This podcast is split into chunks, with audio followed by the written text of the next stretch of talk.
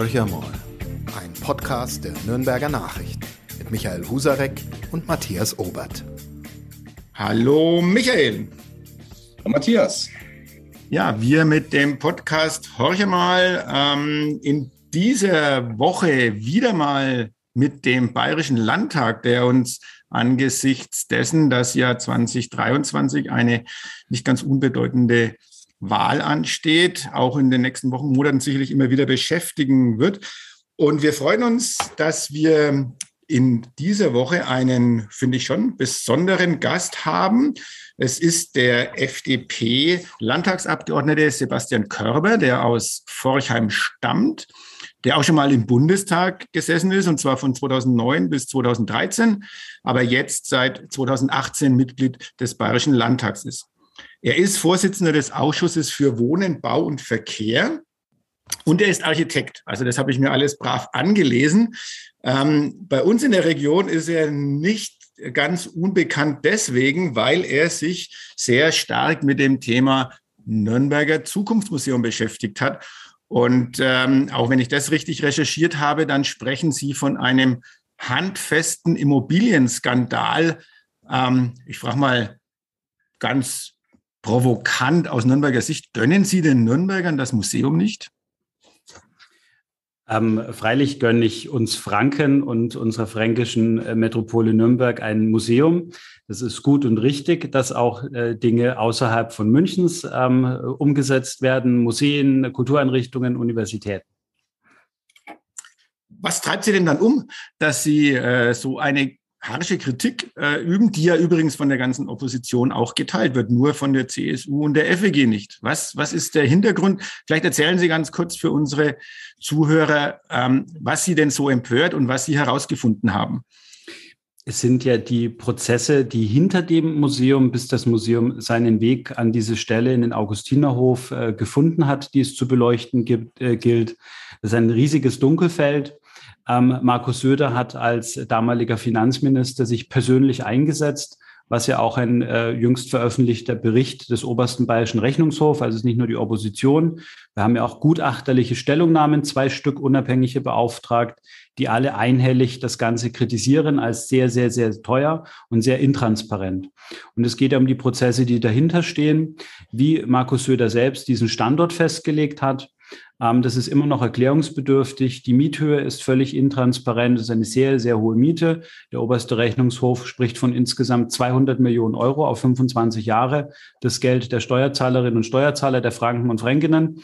Und da muss man schon genau hinschauen. Und solange Markus Söder hier keine Antworten äh, gibt, was denn da genau dahinter steckt. Ich meine, es ist natürlich ja alles sehr zufällig. Ähm, und ich will natürlich keinen kausalen Zusammenhang herstellen. Das betone ich ausdrücklich. Aber der Vermieter hat dann ja, nachdem der Mietvertrag unterschrieben worden ist, natürlich zufällig ein Jahr und noch ein Jahr später fast 90.000 Euro an die Partei CSU gespendet, deren Parteivorsitzender Markus Söder ja zufällig ist. Das ist natürlich alles Zufall. Ähm, und deswegen muss man da schon noch genau hinschauen. Solange Markus Söder schweigt und die Fragen nicht beantwortet, werden wir hier jetzt demnächst weitere 100 Fragen einreichen, ähm, die Ampel-Oppositionsparteien im Landtag gemeinsam. Und ähm, wenn das dann wieder nicht fruchtet, auch der oberste Rechnungshof wartet immer noch auf Antworten. Da wartet auch die Staat, äh, auch da weigert sich die Staatsregierung. Dann wird es eben ein Untersuchungsausschussmuseum geben müssen. Dann muss Markus Söder nämlich reden und dann wird eben endlich Transparenz hergestellt. Ich würde da gerne einmal nachhaken. Sie haben jetzt diesen Aspekt der Zufälligkeiten nicht zufällig ähm, betont. Da wird es dann ähm, aus der Sicht mancher Beobachter ein bisschen kritisch. Alles andere, was Sie beschrieben haben, inklusive oberster Rechnungshof, ähm, liegt ja, finde ich, mittlerweile sehr transparent vor. Da sind auch noch viele ungeklärte Fragen, überhaupt kein, kein Thema.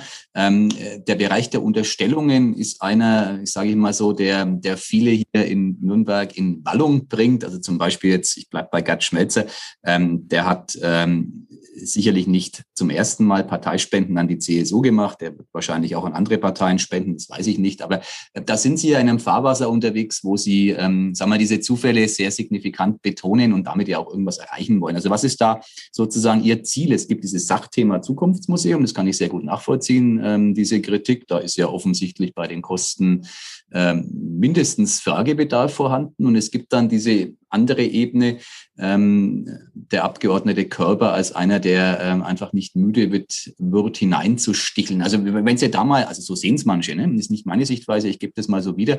Ähm, wie, wie werten Sie da selbst Ihre Position? Seine rein sachlich motivierte. Ich habe, wie Sie zu Recht angesprochen haben, Architektur studiert, war 15 Jahre bisher im Immobilienmarkt tätig wir haben Großprojekte revitalisiert. Ich kenne große Mietverträge und ich habe mir eben diesen Mietvertrag ja durchgelesen, ausgiebig. Und die Ungereimtheiten sind mir eben aufgefallen. Und danach gab es gutachterliche Stellungnahmen von zwei Experten. Dann gab es ähm, eben auch den obersten Rechnungshof, der in die gleiche Kerbe einschlägt und hier Transparenz einfordert. Das sind immer noch offene Fragen. Also ist keine Transparenz hergestellt. Und dann, das ist die sachliche. Was kostet es den Steuerzahlerinnen und Steuerzahler? Wer hat am Ende des Tages gegebenenfalls hierfür auch Verantwortung zu tragen? Auch die politische Verantwortung? Wenn keine Transparenz hergestellt wird, ist der Untersuchungsausschuss zwingend erforderlich aus meiner Sicht, sage ich auch ganz deutlich, weil dann muss geredet werden. Dann kann man sich nicht wegducken und kann irgendwelche neuen Sachen versprechen. Und dann ist es eben sehr wohl relevant, was da noch zusätzlich passiert ist. Wie gesagt, ich stelle hier bewusst und ausdrücklich keinen kausalen Zusammenhang her. Ich nehme zur Kenntnis, was der Rechnungs, ähm, was der für jeden Menschen einsehbare als Drucksache beim Deutschen Bundestag nachzulesende Bericht ähm, über Parteispende CSU darlegt. Und es ist eben auffällig, dass in dieser Dimension von einer Tochtergesellschaft des von Ihnen angesprochenen Immobilienunternehmers zwei Spenden nach Vertragsunterzeichnung geflossen sind, die letzten fünf Jahre zuvor nicht. Und das ist dann sehr wohl erklärungsbedürftig.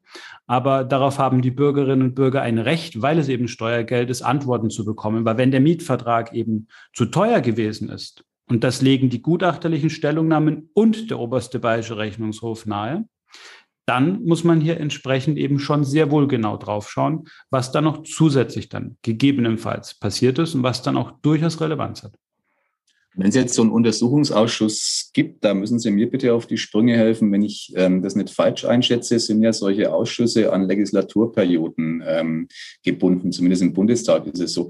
Ähm, ist es überhaupt realistisch, dass dann der Bayerische Landtag sozusagen nochmal so Fahrt aufnehmen kann? Also wenn man jetzt zu der Erkenntnis käme, dann ja frühestens im Herbst so einen Untersuchungsausschuss ähm, ins Leben zu rufen, ähm, kann der die Arbeit überhaupt noch seriös beenden oder wird es nicht ein Gremium bleiben, ähm, das schon aus Zeitgründen überhaupt nicht tief genug bohren kann. Also wenn Sie jetzt als Referenz den Maskenuntersuchungsausschuss nehmen, ist ja nicht so, dass CSU-Politiker hier irgendwelche sexistischen Sprüche abgeben, Maskenprovisionen und so weiter. Da muss man ja vieles anschauen und aufklären. Der Maskenuntersuchungsausschuss hat sehr, sehr, sehr viel Material, also einfach Akten, die man sichten muss, wenn ich mich mit den Kollegen unterhalte und sehr viele relevante Zeugen. Das ist im Museumsfall deutlich weniger umfangreich. Da gibt es zwei, drei Ordner, die hier vorhanden sind. Den obersten Rechnungshofbericht, also die, das Material ist deutlich übersichtlicher und eine mögliche Zeugenliste zum Beispiel, die lässt sich auch relativ schnell schreiben. Also ich denke, dass das einfach viel weniger äh, Aufwand ist als ein vergleichbarer Ausschuss Maske zum Beispiel. Und deswegen äh, gehe ich fest davon aus, dass das auch entsprechend umgesetzt äh, werden kann. Das ist ja dann eine Frage des politischen Willens aller. Und natürlich auch äh, ist Relevanz, dass dann die CSU auch Transparenz herstellen möchte und da nicht immer wieder mauert und mit Scheinargumenten Dinge vertagen möchte. Das sind ja dann übliche Prozedere, die das gegebenenfalls in die Länge ziehen könnten. Aber ich gehe davon aus, dass jeder Parlamentarier auch ein Interesse daran hat, dass hier Dinge aufgeklärt äh, werden, unabhängig und ohne Anschauen der jeweiligen Person.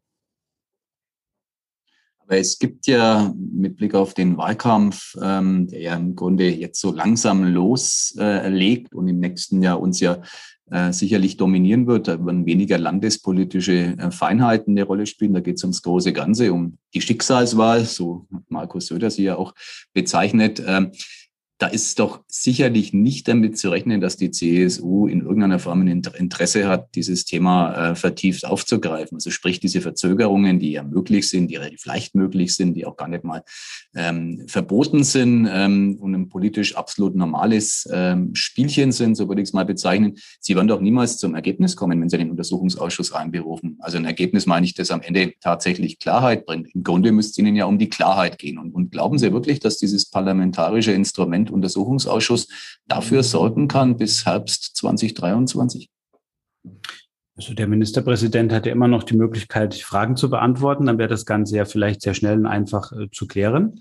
Ähm, wir müssen die Instrumente anwenden, die wir als Parlament haben. Und das ist dann der Untersuchungsausschuss. Und der ist ja auch ohne die Mehrheit äh, von CSU und Freien Wählern und äh, durchzusetzen. Ähm, ich glaube, dass es ja wohl Relevanz hat, nicht nur Dinge, die man verspricht und vorher verkündet, ob die auch umgesetzt werden, sondern wie das Ganze gemacht wird. Und wenn man da eben so haben wir, so hat ja der ORH-Bericht offengelegt, wie auch äh, die gutachterlichen Stellungnahmen Faktenlage äh, hat, die zeigen, okay, da muss man hinschauen, das könnte alles etwas zu teuer gewesen sein.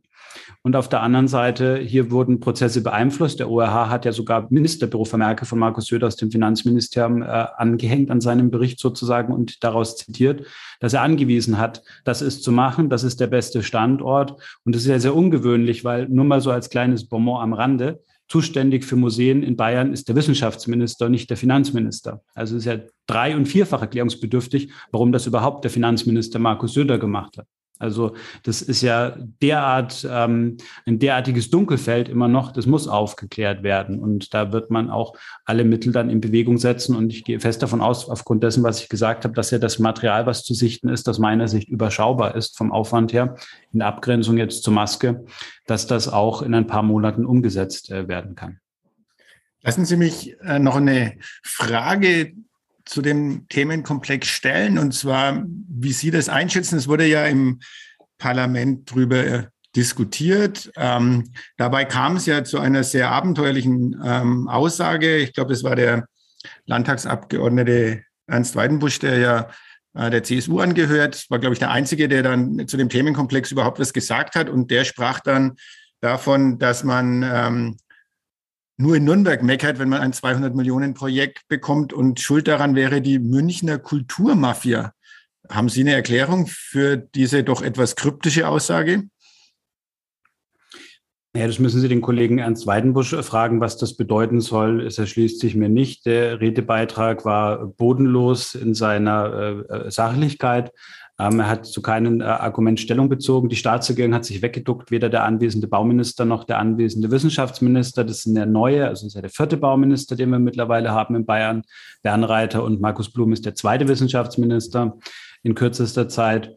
Wenn er immer alle ausgetauscht, wenn irgendwas nicht passt oder aus taktischen Überlegungen. Also auf jeden Fall, ähm, um da bei der äh, Sache zu bleiben, der hat eben gar keine sachlichen Einlassungen gemacht. Was er damit meint, weiß ich nicht. Ich bin, wie Sie wissen, Franke. Äh, die Kollegin Oskian kommt aus Franken, der Kollege Halbleib äh, von der SPD, also die drei, das Projekt für die Parteien Betreuende, kommen alle aus Franken. Ähm, weiß nicht, ich kenne die Mitarbeiter des obersten Rechnungshofs nicht, aus welchen Ländern äh, die kommen, aber das sollte damit bitte gar nichts zu tun haben. Also es ist einfach nur ein sehr, sehr großes politisches Ablenkungsmanöver, so muss man es äh, sehen. Da hat ein Strafverteidiger gesprochen, der seinen schuldigen Mandanten halt irgendwo noch irgendwie mit Ablenkungen rausboxen will.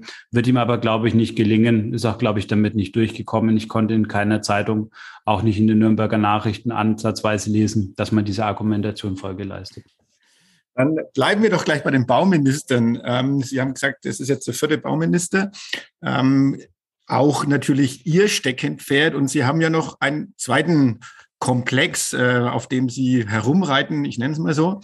Ja, das ist die Bayern Heim, die ja bis 2025 10.000 Wohnungen in Bayern schaffen soll.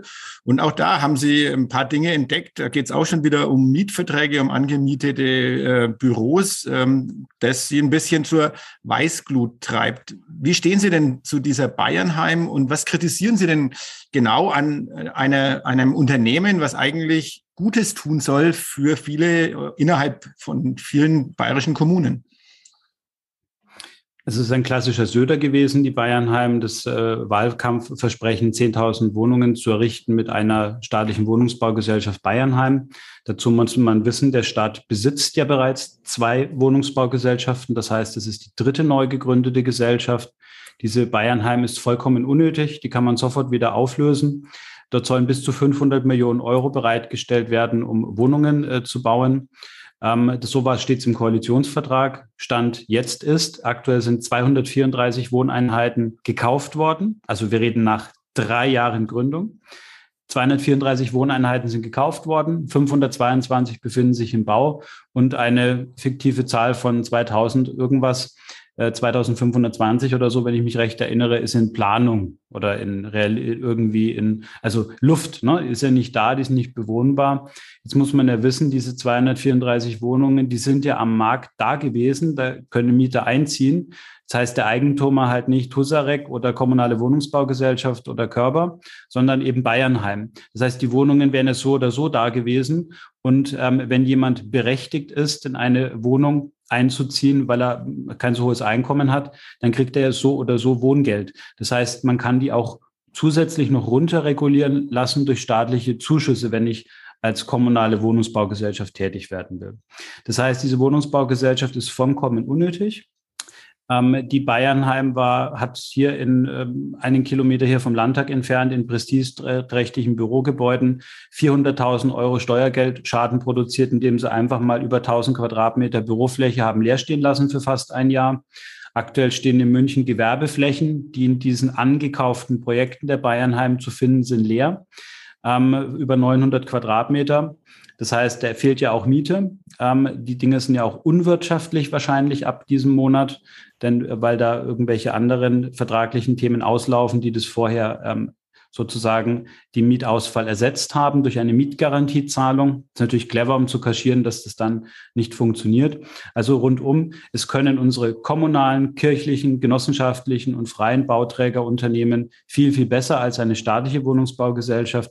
Die braucht es nicht, die kann man auflösen und soll das Geld, so meine Forderung, lieber den kommunalen, den Genossenschaften, den kirchlichen, den Bauträgern, die sich verpflichten, ähm, entsprechend geförderten Wohnungsbau zu betreiben, als Eigenkapital als Zuschüsse zur Verfügung stellen. Die kennen den Markt besser, die können vor Ort tätig werden. Da muss man nicht zentral aus München eine staatliche Wohnungsbaugesellschaft gründen. Markus Söders Prestigeprojekt. Ähm, das kann man sofort wieder einstellen, bringt gar nichts. Sie unterstellen ja dem ähm, Landesvater Markus Söder im Grunde unseriöse ähm, Politik äh, mit viel Symbolik und wenig Inhalt. Wir haben das jetzt gerade an dem Beispiel ähm, der Wohnungsbaugesellschaft ähm, besprochen. Wir hatten vorher dieses Thema Zukunftsmuseum. Auch da unterstellen Sie Söder ja zumindest, dass er eben ähm, schweigt, obwohl er was zu sagen hätte und dass er im Grunde Strippen gezogen hat, obwohl es ihn gar nichts angeht, weil eigentlich eine andere Zuständigkeit innerhalb der Staatsregierung damals gewesen wäre.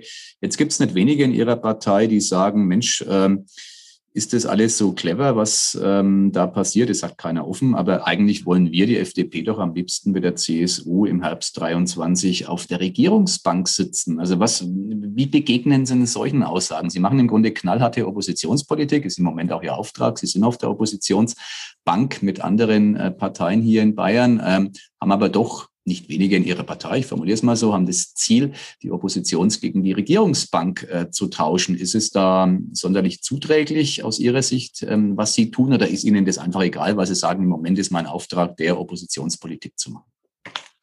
Also Oppositionsarbeit für mich als frei gewählten Abgeordneten persönlich und für die FDP-Fraktion ist es natürlich einerseits drauf zu gucken, wo etwas nicht läuft ähm, wo Geld verschwendet wird, Steuerzahlergeld der Bürgerinnen und Bürger, die dafür jeden Tag arbeiten müssen. Ist ja nicht das Geld, was Markus Söder in seinem privaten Portemonnaie mit sich in seiner gepanzerten Limousine herumfährt. Das ist das Geld der Bürgerinnen und Bürger, die dafür hart arbeiten und ehrlich Steuern zahlen. Deswegen muss man da sehr genau hinschauen. Wenn ähm, Markus Söder für sich privat eine Villa kauft für 10 Millionen, die überteuert ist, dann ist mir das total wurscht. Hier muss ich genau hinschauen. Das ist meine Aufgabe zu kontrollieren. Das ist auch so in der Verfassung äh, drinnen. Auf der anderen Seite machen wir selbstverständlich auch konstruktive Vorschläge. Ich gebe Ihnen ein Beispiel. Ähm, die bayerische Bauordnung wurde novelliert. Jeder schreit immer nach Bürokratieabbau, das muss schneller gehen und so weiter. Die FDP-Fraktion hat 29 Vorschläge eingebracht durch mich. Keiner wurde angenommen. Also wir machen, und das machen alle Kollegen, das macht der Kollege Fischbach aus Mittelfranken im Bildungsbereich, Martin Hagen und alle anderen ja auch. So, das ist unsere Aufgabe, einerseits konstruktive Vorschläge zu machen, andererseits auch kritisch draufzuschauen, auch wo vielleicht leere Wahlkampfversprechen stehen, derer gibt es übrigens Dutzende. Das ist bei WLAN in öffentlichen Personennahverkehr, Solardach äh, ähm, auf staatlichen Gebäuden und so weiter. Also ich glaube, mir fällt überhaupt gar kein Beispiel an, wo überhaupt die Ziele erreicht werden. So, das ist mal die Ausgangslage.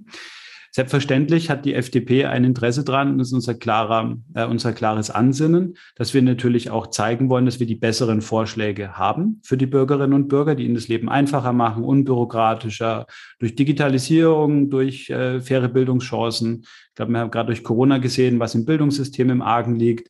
In der Wirtschafts-, Energiepolitik, denken Sie mal den Aiwanger, der hat ja überhaupt keinen energiepolitischen Kompass oder irgendwelche wirtschaftspolitischen Forderungen. Der fühlt sich, glaube ich, im Wirtshaus und in der Landwirtschaft wohl an, hätte halt Landwirtschaftsminister machen sollen und nicht Wirtschafts- und Energieminister. Also ich glaube, da haben wir überall sehr gute Vorschläge und das wollen wir selbstverständlich auch umsetzen und das kann man umsetzen, wenn man Regierungsverantwortung übernimmt und dazu sind wir auch bereit. Das ist keine äh, Frage. Aber es wird an Inhalten festgemacht und nicht an irgendwelchen ähm, parteipolitischen Überlegungen, mit wem man was wie wo kann. Und ähm, selbstverständlich kann die CSU und die FDP eine Koalition eingehen. Wer Ministerpräsident oder Ministerpräsidentin ist, das entscheiden immer noch andere war jetzt eine hm, diplomatische Antwort aus Ihrem Munde auf die Frage, aber es klang ja auch an, im Grunde können Sie sich auch diese Regierungsbank vorstellen, also als ähm, FDP-Abgeordneter Teil einer Staatsregierung hier in Bayern zu sein. Selbstverständlich. Wenn man auf die Umfragen blickt zur Landtagswahl, das ist noch sehr früh, ist mir sehr bewusst, äh, gibt es keine Verlässlichkeit, kann sich alles verändern, sieht ja im Moment nicht ganz so prickelnd aus. Also es ist ja aus der FDP-Perspektive ähm, eher so, dass man ein bisschen drauf gucken muss, überhaupt in diesen Landtag wieder einzuziehen. Ähm, sehen Sie das als Missachtung Ihrer Arbeit oder sagen Sie, naja, ähm, die Wählerinnen und Wähler und die Befragten werden es schon noch verstehen bis Ende nächsten Jahres? Also die FDP ist ja im Moment zumindest innerhalb Bayerns nicht in einem Höhenflug. Die CSU hingegen ähm, ob man das jetzt nun mag oder nicht, ähm, hat relativ stabile Werte in den letzten Umfragen erhalten, die, die sehr nahelegen, dass es mindestens die stärkste Partei bleibt. Das ist, glaube ich, ohnehin unstrittig und dass es mit hoher Wahrscheinlichkeit auch weiterhin eine CSU für die Landesregierung gibt. Also wie, wie bewerten Sie dieses Stimmungsbild? Also wenn wir mal kurz nach Anfang, Anfang des Jahres äh, zurückblicken, da hatte die CSU knapp noch über 30 äh, Prozent. Ähm, und da hatte fast schon alleine die aktuell im Bund regierenden Ampelparteien fast schon eine Mehrheit. Also die, ähm, die Umfragen, die zu Recht immer erhoben werden, weil sie auch ein Abbild der eigenen Arbeit sind, sind natürlich sehr, sehr, sehr stark schwanken. Und ich glaube, wenn man so zehn Jahre zurückblickt, sie schwanken immer stärker. Die FDP hat jetzt auch schon Anfang des Jahres Umfragen von neun Prozent und ich glaube auch schon zehn Prozent. Aktuell sind es um die sechs Prozent in Bayern. Ähm, das ist für uns äh, durchaus ein sehr, sehr großer Erfolg. Wir haben als FDP erreicht, und das ist auch ein Stück weit sicherlich die äh, konstruktiv-kritische Oppositionsarbeit der FDP-Landtagsfraktion mit Martin Hagen äh, vorne dran, dass wir hier Beachtung finden und uns da auch ähm, an den Bundestrend sozusagen im Vergleich zu früher immer näher heran ähm, ähm, äh, begeben können. Das ist natürlich ein schönes, ein schöner Zwischenstand, dass wir aktuell nicht um äh, unter fünf Prozent werden äh, diskutieren äh, müssen. Die FDP ist aktuell klar drinnen im Landtag und hat Perspektive auch mitzuregieren. Das ist auch unser klares Ziel. Ähm, die, ähm, der, also die, der Trend, das schwankt ganz, ganz stark ja kontinuierlich. Die CSU war schon bei knapp äh, an die 30 Prozent, jetzt ist sie wieder bei knapp 40 Prozent. Das ist institutweise unterschiedlich und schwankend, das wissen wir alles. Ähm, aber da sehe ich aktuell keinen Trend, der sich verfestigt. Sie sehen ja, wir haben gerade den Ukraine-Krieg leider, ähm, sage ich ganz bewusst. Und der hat natürlich auch plötzlich die Prioritäten wieder verschoben. Es muss Geld beschafft werden für eine starke Bundeswehr. Ähm, und es wird auch bereitgestellt von einem Bundesfinanzminister äh, Christian Lindner, ähm, der eigentlich, äh, wir als FDP stehen hier für ähm, keine höheren äh, Ausgaben in diesem Bereich generell im Bundeshaushalt, aber es war einfach notwendig und geboten. Und ähm, hier ist gerade eben die Bedeutung auf außenpolitischen Themen und weniger auf den innenpolitischen Fragen. Und es kann sich alles wieder ändern. Wir haben immer noch Corona als zweites großes Megathema. Da wissen wir nicht, wie sich das entwickeln wird. Wir wünschen uns alle, ist ja auch ein Verdienst der FDP, dass wir gerade ohne Masken bei Veranstaltungen zusammensitzen können. Ich glaube nicht, dass Karl Lauterbach oder Klaus Holocek und Markus Söder uns das äh, äh, sonst gestattet hätten. Sind alles Verdienste. Der Freiheitsbegriff ähm, ist ganz anders gewesen, gerade für jüngere Menschen, etwa bei der letzten Bundestagswahl ja auch erkenntlich. Also die Themen, die sind innerhalb von ein, zwei Monaten andere gerade ähm, aufgrund der weltpolitischen Lage. Dann ist die Energieversorgung plötzlich ein großes Thema. Und ähm, die, es kommt ganz darauf an, welche Fragen dann Relevanz haben Mitte nächsten Jahres. Und ähm, deswegen kann man das gar nicht mehr so vorhersehen, Umfragen. Umfragen sind Stimmungsbilder, die sind wichtig, die haben Bedeutung aber es ist eben nicht alles. Und deswegen würde ich da gar nicht so den riesen Fokus drauf legen. Unser Auftrag ist es ja, eine gute Arbeit zu machen und die besseren Lösungen anzubieten, damit wir dann eben auch mit einem eher zweistelligen Ergebnis wieder in den Landtag äh, einziehen und dann auch Regierungsverantwortung übernehmen können. Das ist unser Auftrag und das ist unser Ziel. Dann lassen Sie uns doch ein bisschen, ähm, wenn Sie denn mit auf der Regierungsbank sitzen würden, dann lassen Sie uns doch ein bisschen konkreter in die äh, bayerische Politik einsteigen. Wie sieht's denn aus? Sie sind ja auch jemand, der sich sehr stark für die erneuerbaren Energien einsetzt, der, der auch in dem Bereich sich ähm, ja engagiert, auch ähm, Symposien abhält ähm, für die Immobilienwirtschaft, äh, um zu gucken, wie der Flächenfraß äh, vermindert werden kann.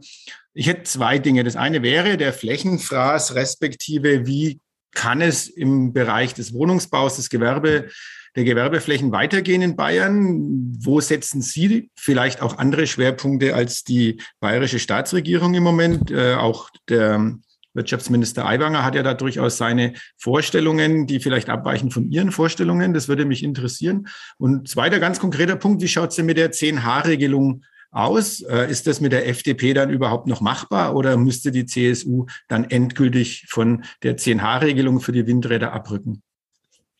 Also Aiwang ist ein gutes Stichwort, weil was der Mann gerade sagt und, und fordert, weiß man bei den Freien Wählern ja nie. Der sagt heute A und morgen B und übermorgen C. Also ein, deswegen ist das nicht wirklich der Maßstab für mich, nicht nach den amtierenden Wirtschaftsminister und Energieminister äh, auszurichten. Da weiß man ja nie, was gerade Phase ist. Aber um auf Ihre Fragen äh, einzugehen, Sie haben mal A angesprochen, Flächenfraß. Ja, also Sie müssen, ich bitte um Verständnis, diesen Begriff teile ich nicht. Es geht um Flächenverbrauch. Ähm, wir haben aktuell 88 Prozent der Fläche, die ähm, für die, die Naturfläche sind, das heißt Wald, Wiese, Felder. 12 Prozent der Fläche sind verbrauchte Fläche. Die sind zu Hälfte wiederum, also insgesamt zu sechs Prozent überbaute Fläche, zum Beispiel für Industrie, für Wohnen, äh, und so weiter. Und die anderen sechs Prozent sind Stadtpark, äh, Sportplatz, äh, Vorgarten sozusagen. Also ich bitte darum, ähm, dass wir über versiegelte Fläche sprechen. Und da gilt es darum, ähm, einfach zu optimieren, effizienter zu werden. Ich komme als Architekt aus dem Bereich der Bestandsimmobilien. Wir haben sehr viele alte Industrieareale revitalisiert, auch in Bayern, zum Beispiel in Bamberg ähm, fast 1500 Wohneinheiten errichtet auf alten Industriearealen. Das waren 100 Prozent versiegelte Flächen, die jetzt nur noch zu 70 Prozent versiegelt sind. Und äh, dort ist jetzt Wohnraum für 1000 Menschen geschaffen. Also das sind die Best-Case-Beispiele. Das kann jeder äh, sehen an Nachbarhaus, wo man das Dachgeschoss noch ausbauen kann. Bei Zeilenbauten der kommunalen Wohnungsbaugesellschaft, Mehrfamilienhäusern, wo man vielleicht mal noch ein Haus nachverdichten kann. Also es ist viel einfacher, mit cleveren äh, Lösungen, auch als Architekten, als Planer, auch in der Kommunalpolitik übrigens. Das sind auch alle Kollegen Kommunalpolitiker natürlich gefordert, hier mit äh, solchen Themen voranzugehen. Es muss aber immer Priorität haben, zuerst im Stadtgebiet nachzuverdichten, aufzustocken oder den Dorfkern instand zu setzen und zu sanieren, bevor man ein neues Baugebiet zum Beispiel ausweist und, und eben Fläche verbraucht. Aber ich sehe hier nicht diese riesigen Alarmglocken, wie sie teilweise von Umweltverbänden und von den Grünen äh, aufgemacht werden. Denn es muss ja auch immer noch irgendwo möglich sein, dass Arbeitsplätze geschaffen werden und dass Menschen wohnen. Also dieses, dieses Bild von Betonwüsten und Flächenfraß, das erachte ich für deutlich überzogen. Ich habe Ihnen ja gerade die Zahlen und die Fakten auch äh, dazu genannt ähm, die äh, regenerativen Energien, das ist unabdingbar. Da wäre man ein Dinosaurier, wenn man sagt, die braucht man nicht. Ich saniere gerade selber für mich privat ein altes Haus und überlege ständig, was man da noch machen könnte. Vielleicht kann man da noch Solarmodule anbringen. Wir haben jetzt uns zum Beispiel für eine Holzpelletheizung entschieden. Wir haben aber auch ein kleines Elektroauto. Das könnte man vielleicht mit Eigenstrom auch sogar betreiben. Das sind Überlegungen, die man machen kann, wenn man sich das vielleicht auch leisten kann. Aber wir müssen ja alle Bürgerinnen und Bürger äh, mitnehmen. Es redet sich immer leicht im äh, Parlament hier im Landtag, wenn man äh, die Kollegen so reden hört, wenn man selber zu den oberen zwei, drei Prozent der Bevölkerung zählt.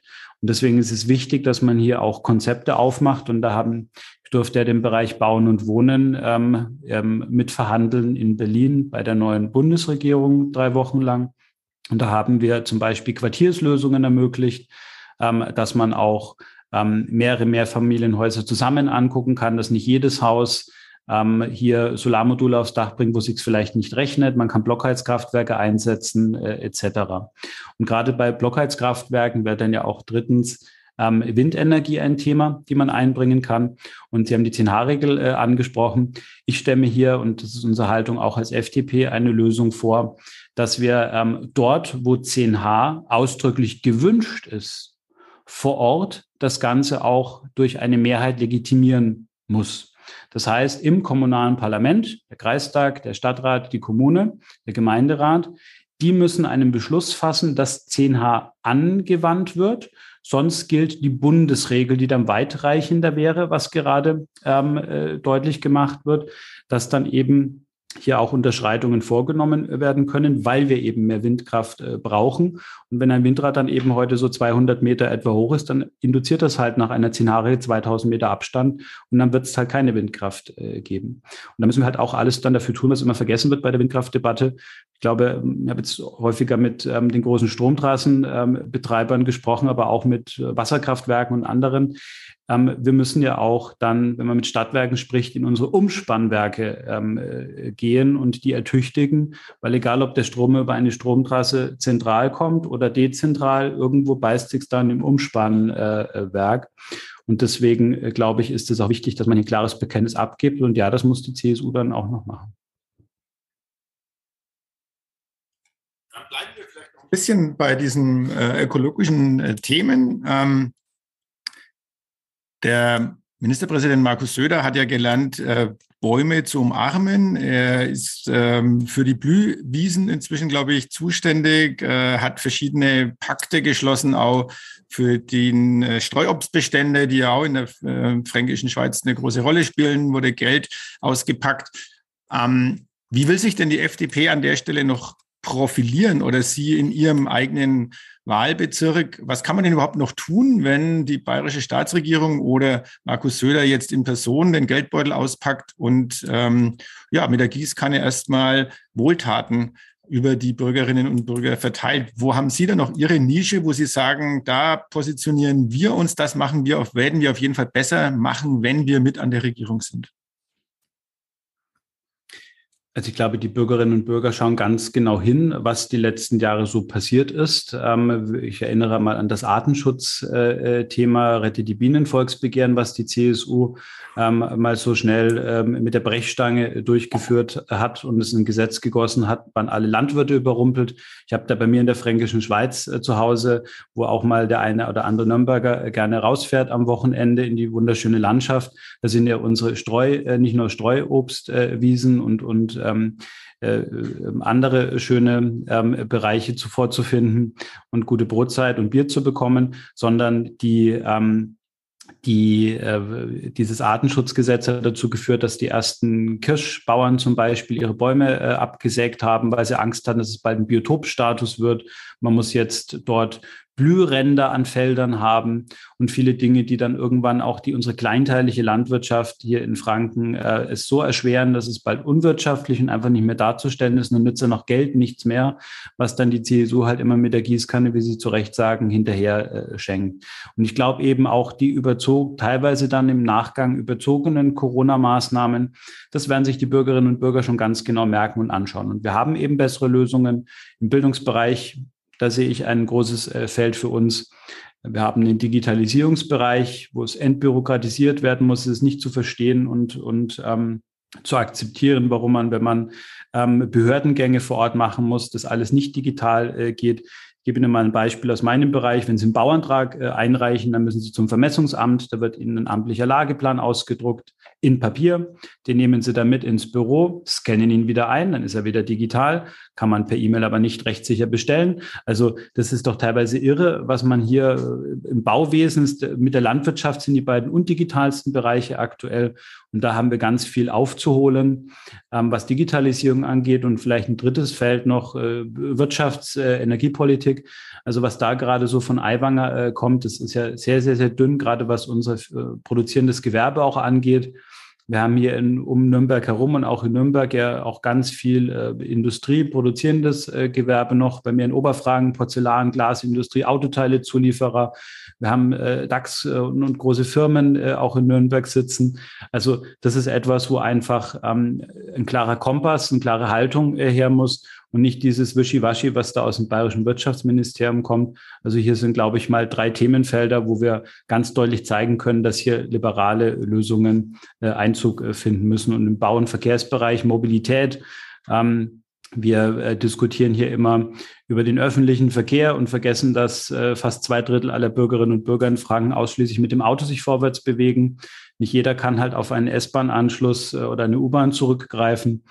Und da ist auch für das Auto ein Plädoyer zu halten und aber auch das Wohneigentum, bezahlbares Wohnen. Sie sehen ja, die Bayernheim Staatsregierung scheitert krachend mit diesem äh, Projekt. Also hier gibt es, glaube ich, viele Themenfelder, wo wir ähm, liberale Lösungen einbringen können, wo es die Bürgerinnen und Bürger auch einfacher haben. Soweit, soweit der Werbeblock. Soweit der Werbeblock, genau. Also die Werbeansprache, äh, die Wahlwerbung ist jetzt beendet zunächst mal. Ähm, deshalb ganz kurz und knackig und vielleicht auch eine kurze Antwort. Kriegen Sie Rückenwind von der FDP im Bund? Oder ist es im Moment, wir haben ja vorhin schon äh, über die Zahlen gesprochen, oder ist es eher im Moment hinderlich, was die FDP im Bund veranstaltet? Also wenn wir den Jetzt-Zustand anschauen, ist es tatsächlich gerade eher nicht der große Rückenwind, liegt aber an der, an dem Thema des Krieges leider. Ähm, also leider, dass es den Krieg überhaupt gibt natürlich. Ähm, die ist die Außenpolitik und die Energiepolitik äh, plötzlich äh, wahnsinnig äh, bedeutsam geworden. Wenn ich mir aber meine Bundesminister so anschaue, ich nehme mal Christian Lindner, ähm, also im Finanzressort, es gibt keine höheren Steuern aktuell, war ein Wahlkampfversprechen der FDP. Und wenn man hier SPD und Grüne alleine regieren lassen würde, dann können wir uns alle ausmalen, was gerade für Steuererhöhungsorgien gefordert werden würden ähm, und auch, dass dann wieder an die Schuldenbremse gehalten wird sich im nächsten Jahr ist natürlich auch ein wesentlicher Punkt. Oder nehmen Sie den Justizminister Marco Buschmann, der hier die Freiheits- und die Bürgerrechte äh, verteidigt, aber auch ein liberaleres Gesellschaftsbild im Amt, in ampeltechnischen Einvernehmen sozusagen. Im Bereich der Queerpolitik ist ja auch ein Themenfeld, was ich zum Beispiel bearbeite. Ähm, und da gibt es, glaube ich, äh, sehr gute Punkte. Das ist aber jetzt kriegsbedingt noch nicht der, äh, der große ähm, Durchstart sozusagen zu erreichen. Das wird sich aber sicherlich, wir haben anfangs drüber gesprochen, das kann sich ja heutzutage monatsweise ändern. Und ähm, hier denke ich, wird die Performance noch deutlich äh, zulegen und dann haben wir auch entsprechend einen tollen Auftakt äh, dann für die Landtagswahl im nächsten Jahr. Würde ich jetzt noch einmal einhaken, wahrscheinlich zufällig haben Sie einen Ihrer Minister vergessen, Volker Wissing heißt der, den durfte ich äh, zufälligerweise gestern hören in Berlin und ähm, ganz offen, da sind ziemlich dicke Bretter im Bereich der Digitalisierung, das war das Thema in dem Fall, äh, zu bohren, wo mein Eindruck ist, die FDP hat schon ähm, realisiert, dass die Regierungsverantwortung ein bisschen was anderes ist, als einfach mal rauszuhauen aus der Oppositionspolitik heraus. Also ähm, da wird es ja noch ein bisschen dauern, bis dieses wunderbare Land Deutschland digitalisiert ist. Also da, da ist es ja immer steht viel in diesem Ampelkoalitionsvertrag drin, aber das wissen Sie besser als ich. Äh, die Mühsal liegt dann eher vor der eigenen Haustür, um das wirklich umzusetzen. Da haben wir in Bayern auch ein Liedchen davon zu singen, was ähm, Netzzugänge anbelangt ähm, und ähm, Internettempo. Ähm, glauben Sie nicht, dass die FDP ähm, vielleicht im Vorfeld den Mund ein bisschen zu voll genommen hat bei manchen Ankündigungen? Es ist ja immer so, wir sehen ja gerade, wie die CSU hier in Bayern jetzt jeden Tag Geld vom Bund fordert. Der Bund muss machen, liefern, Geld bringen, Geld, Geld, Geld. Das man kann sich sehr schnell äh, ändern. Sie haben den Verkehrsbereich Digitales angesprochen. Das hat die CSU verantwortet die letzten Jahre. Digitalisierungsstaatsministerin Dorothee Bär und Verkehrsminister Mr. Mautenbox höchstpersönlich Andi Scheuer. Ähm, also die haben das ja verantwortet. Und die CSU hat übrigens zwölf Jahre den Verkehrsminister gestellt ähm, und war auch für Digitales ja mit zuständig, äh, mindestens zwei Legislaturperioden ja schon. Und dass man das nicht von heute auf morgen alles umdrehen kann, äh, das glaube ich wäre auch unseriös äh, zu behaupten. Und hier sind die Hausaufgaben sehr groß. Ähm, aber das ist natürlich jetzt auch durch diesen Koalitionsvertrag anders legitimiert. Also denken Sie nur mal an Planungsbeschleunigung, die Prozesse zu halbieren und anderes. Das brauchen wir auch für digitale Leitungen, nicht nur für Stromleitungen und Trassen oder für Infrastrukturprojekte. Da gehört ja auch explizit der Ausbau mit ähm, schnellem Internet äh, dazu. Und das lässt sich, ja, wäre völlig unseriös zu sagen, dass das von heute auf morgen geht. Und ja, aus der Oppositionssicht ist es immer einfacher äh, zu beurteilen, wie wenn man das dann auch umzusetzen hat. Es ist gerade Volker Wissinger auch dabei, sein Ministerium, ich nenne es mal, zu ordnen. Da ist ja noch ganz viel CSU-Geist drinnen ähm, äh, und ähm, vielleicht Vorschläge und Ideen, die nicht so im Sinne des Koalitionsvertrags sind und waren. Und das geht einfach nicht von heute auf morgen. Und äh, ich kenne Volker Wissing persönlich äh, recht gut. Ähm, koordiniere für uns in der FDP auch Verkehrspolitik bundesweit mit.